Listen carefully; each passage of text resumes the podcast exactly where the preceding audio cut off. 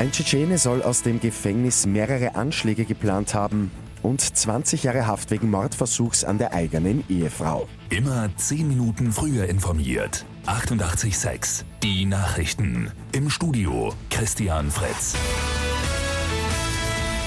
Ein 24-jähriger Tschetschene soll der Drahtzieher bei einem geplanten Anschlag in Wien gewesen sein.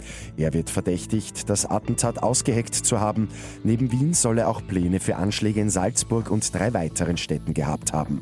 Und das alles aus dem Gefängnis der Justizanstalt Hirtenberg heraus.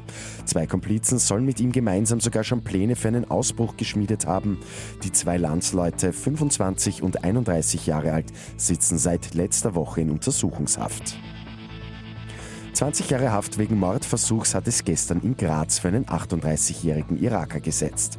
Er soll im Juni im südsteirischen Kraller seine Ehefrau mit Messerstichen schwer verletzt haben. Als Grund hat er angegeben, dass er Angst vor seiner Ehefrau hatte. Sie soll nichts von seinem Doppelleben erfahren. Mit einer anderen Frau hat er nämlich zwei Kinder. Und deshalb wollte er seine Töchter schützen, verteidigt sich der Mann. Das Urteil ist noch nicht rechtskräftig. Heute werden die vereinheitlichten Leistungen der neuen österreichischen Gesundheitskasse beschlossen.